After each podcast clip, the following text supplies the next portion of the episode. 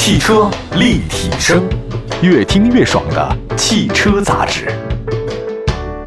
各位大家好，本期的汽车立体声又跟大家见面了。北京车展已经推迟到了九月份，所以多家原计划在四月份的车展里发布的一些新车都不断的推迟了。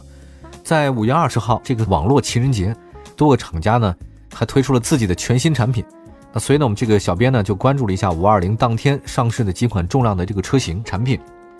先说五二零吧，我我对五二零这个日子特别感到奇怪。那天我还在跟我原来的一个同事在聊，为什么这五二零它就是什么情人节呢？我觉得这个很可笑啊，那不就一个谐音梗吗？五二零就是我爱你吗？那五二一呢？那是不是也得再过一次啊？什么节都被你们挂上了。你看那个牛郎织女的什么这节，人家老两口一年才见一次，你们非得凑个热闹说叫情人节。那好，如果情人是这样的话，那这个关系很奇怪嘛，对吧？还上赶着烟花易冷的事儿。所以我觉得大家非要上赶着过这个七七八八的节，把每天过成节日，把自己过成纪念品啊，这个就很好嘛。但是很多厂家呢也开始在五二零这天呢搞一搞这个活动啊，那那咱们也要说说嘛，上市新车啊不矛盾。第一个车呢就是售价大概十四万五千八，一汽丰田的新款奕泽 iZOA 和奕泽 E 劲情这两款车正式上市，新奕泽。实际上之前大家也问过我啊，说你这个奕泽的 iZOA 这什么意思？我还真的跟大家讲，这个我还真查过，它这就是阿尔卑斯山上有一条山路，这个山路的名字就叫这个，意思呢就是在美丽的山路上咱自由的驰骋，它中文那叫奕泽啊，神采奕的奕，意思就是说光明的水泽带给人幸福。然后五月二十号下午，新款奕泽 iZOA 啊和奕泽 E 尽情这两款车正式上市，其中新款的奕泽 E iZOA 的售价区间是十四万五千八到十七万六千八。奕泽 E 劲情这个补贴后的售价是二十二万五千八到二十五万三千八，因为它是新能源嘛。那我们来看新车方面的特点，外观方面，奕泽 E 劲情跟传统燃油车的车辆的这个设计语言基本相同，依旧呢精致时尚，不失潮流感，确实很时尚啊。我看过那个车型，啊，奕泽 E 劲情的前进格栅是封闭了，它不需要进气格栅，旁边的两边呢都是黑色装饰条。那车身除一些新能源车型多的标志之外呢，还继承了很多燃油版的个性化的装置，还有一个就是。一泽 E 劲情最受欢迎的部分，其实还是它的颜值啊。该车呢是年轻人的专属啊。丰田官方表示，燃油版的车型很多，不仅仅是年轻人，中老年人他也都可以。原因嘛，是因为一来车型较小，容易好停车；二来呢，老年人不需要那么大的车内空间。那再加上这个车呢是老少通吃，让很多上了年纪的消费者呢还是比较青睐。内饰方面的新车没有使用过多的新能源的设计元素，整体的布局比较中规中矩。十二点三英寸的液晶仪表盘呢，很有科技感啊，各种功能上非常上手。这个车呢不大，真的很喜欢这种小车。有的人呢是越活越希望这个车越来越大，但我还真奇怪，我现在越来越觉得这个车小越来越好，我好有安全感的。大家觉得这个大空间有安全感呢，还是小空间有安全感呢？我这个话题也跟大家想分享分享。您是觉得这个大的空间你这样的地面大产生 power，还是说你自己的这个越小的空间你就有气场？我觉得这个倒不矛盾哈，也可以想想。你前两天我去故宫，你看那三大殿啊，太和、中和、保和嘛，三大殿，啊，正大光明很大的。哎，这个是他们开会的事儿。但是啊，这个皇上你知道在哪儿待着吗？在养心殿待着，那个很小。养心殿那后暖阁、西暖阁，那个那个不大的啊。现在大家我知道很多人不太爱去那个地儿。还有那个慈禧也是慈宁宫啊，很小，他那卧室都不是很大。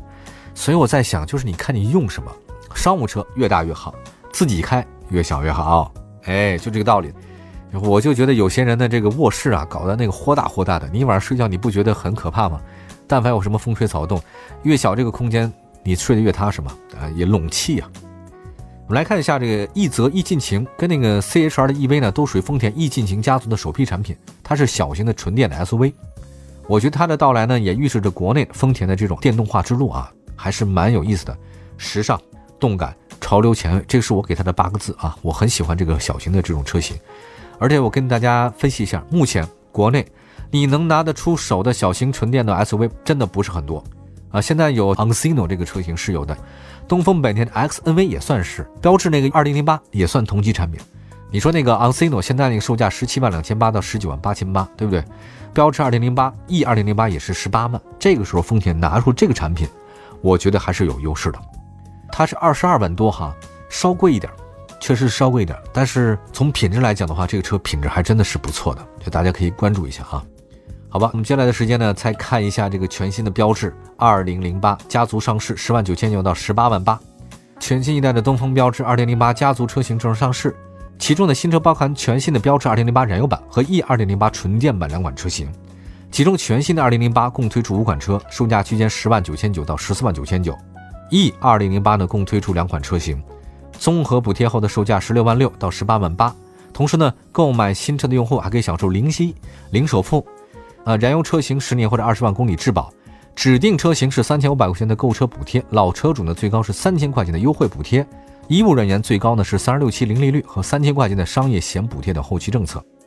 全新标致二零零八呢，它不一样了，它现在的全新家族标志呢是比较大，獠牙日行车灯，两侧全新的狮爪造型。也就是说，现在的这个标志的整个的家族式的设计，那个狮子灰吧，更可爱，但是也更加凶悍了，辨识度还是比较高的。纯电的 E 二零零八和燃油版方面的设计基本是一样的啊，但是只有一些部分的设计不太相同，车身侧面的充电口不太一样，轴距还是二六幺二。车身侧面的话呢，比较流行的悬浮式车身啊，现在大家都搞这个啊。另外的话呢，有胸黑的一些内饰，这个层次感还是不错的。沉浸式座舱。同时，新车采用双辐式多功能方向盘，搭载十英寸中控屏、三维投影显示、十七英寸、十八英寸轮圈，车顶的行李架。纯电动 E 二零零八采用的是各种动感的材质设计，碳纤维风格啊，我还蛮喜欢的。设计这块，我觉得法国的设计是我特别欣赏的。因为年轻的时候觉得酷一点好啊，喜欢包 house 啊，喜欢那种冷的一点的北欧风。可是现在我年纪越大以后吧，我发现还热闹一点没什么不好。我反而对于法国的这种花边啊、蕾丝啊，这种状态我还是蛮独特。他们很不一样啊，就是法国人的思维方式。我觉得在整个拉丁语系当中啊，法国人那种状态很有味道。大家可以仔细品，您细品一下，他跟那个条顿十字军团那种德国的风格，跟南欧的西班牙和意大利的也不太一样。它不太一样。法国呢，既在热情当中有点奔放，但是在文艺当中呢又不失典雅，很奇妙的一种感觉。大家可以仔细想想吧。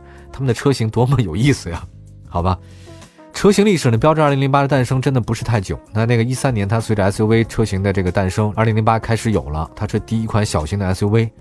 我们也可以看到，它竞争对手还是挺多的，像它同品牌风格相似的是雪铁龙云翼 C4，呃，Air Cross 车型，雷诺的科雷宾等等等等啊。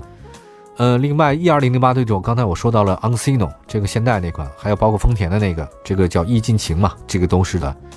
二零零八的外观方面还挺讨喜的，但是呢，它是一个三缸发动机加双离合变速箱，非独立后悬挂，这个是不是让消费者呢能够认知或者说是赞同，需要时间的考量，对吧？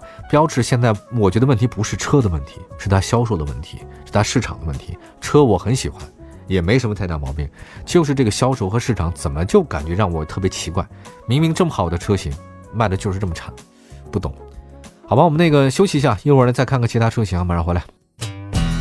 汽车立体声，您的爱车情报站，会新车，私车定制，会买车，会客厅大驾光临，庖丁解车，精准分析，会拆车。大师来帮您，会用车，自驾上路，会玩车，我们都是汽车人。本期的汽车立体声啊，继续回到节目当中，跟大家讲的是这四款车型。今天这四款车呢，刚才说了两个了，接下来咱说自主品牌吧。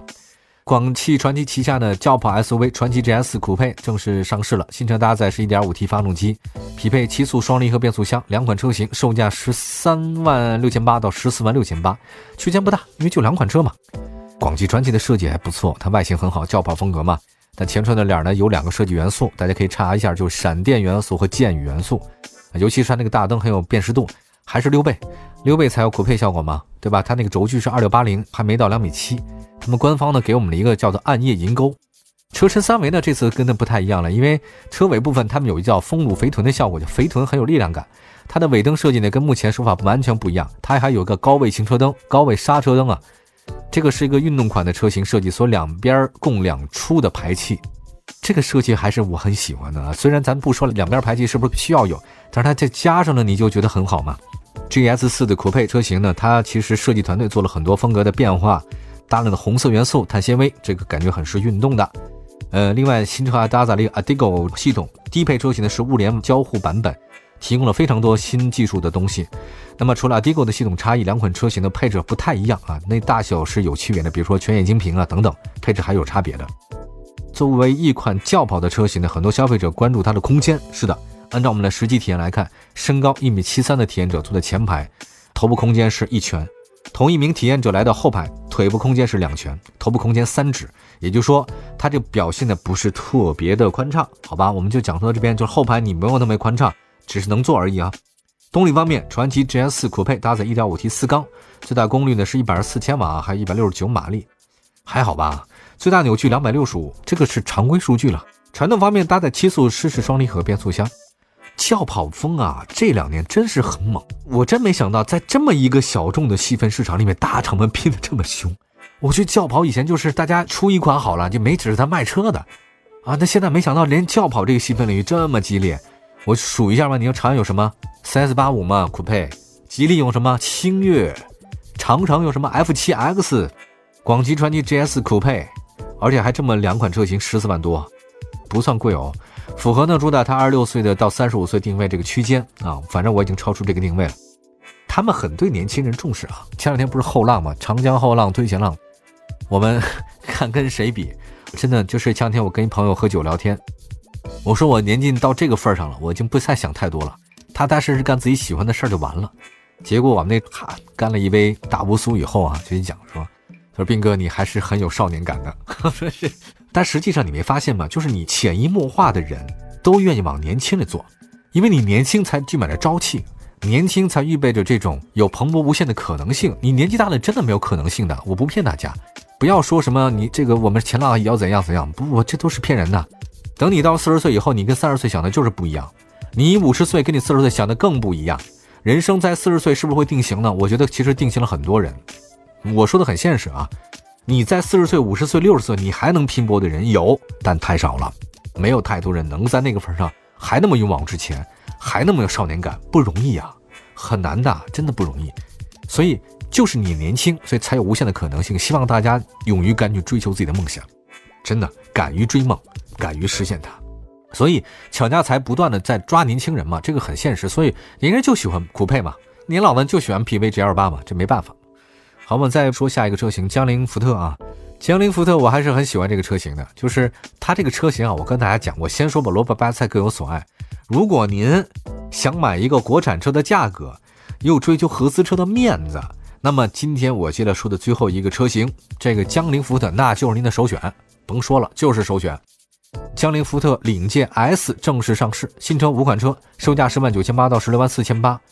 这个领界 S 是现款领界的改款车型，动力方面，1.5T 四缸涡轮增压，部分车型匹配 48V 微混。此外，车型的终身免费保养、置换补贴、五年免费流量等等，依然是大嘴风格啊，依然是后挑，车尾向上挑，感觉俯冲的态势还是很强的。它这个家族啊，在当中啊，介于翼博和翼虎和锐界之间的一个车型。我这么说，呢各位就比较理解了吧？这款车型的，轴距是二七幺六，紧凑 SUV。它这个 S 呢，我还查了一下，这福特锐界 S 是什么？S 是 Sport 运动吗？我一查，还真不是 Sport 运动，是 Super 超级。但是这个事儿就有意思了，我咨询了一些相应的人士哈，他们告诉我说，这个车的 S 呢 Super 这个部分做的不是那么的完备，对吧？它没有进行三大件改变。你说核心三大件变了吗？没有啊，还是那台发动机啊，最大功率还是一百零三啊。你那个变速箱呢也是六档手动啊，CVT 啊，也没有太大变化吧？底盘呢依然是老的那个江铃驭胜 S 三三零啊，底盘也没什么变化呀，还是江铃驭胜。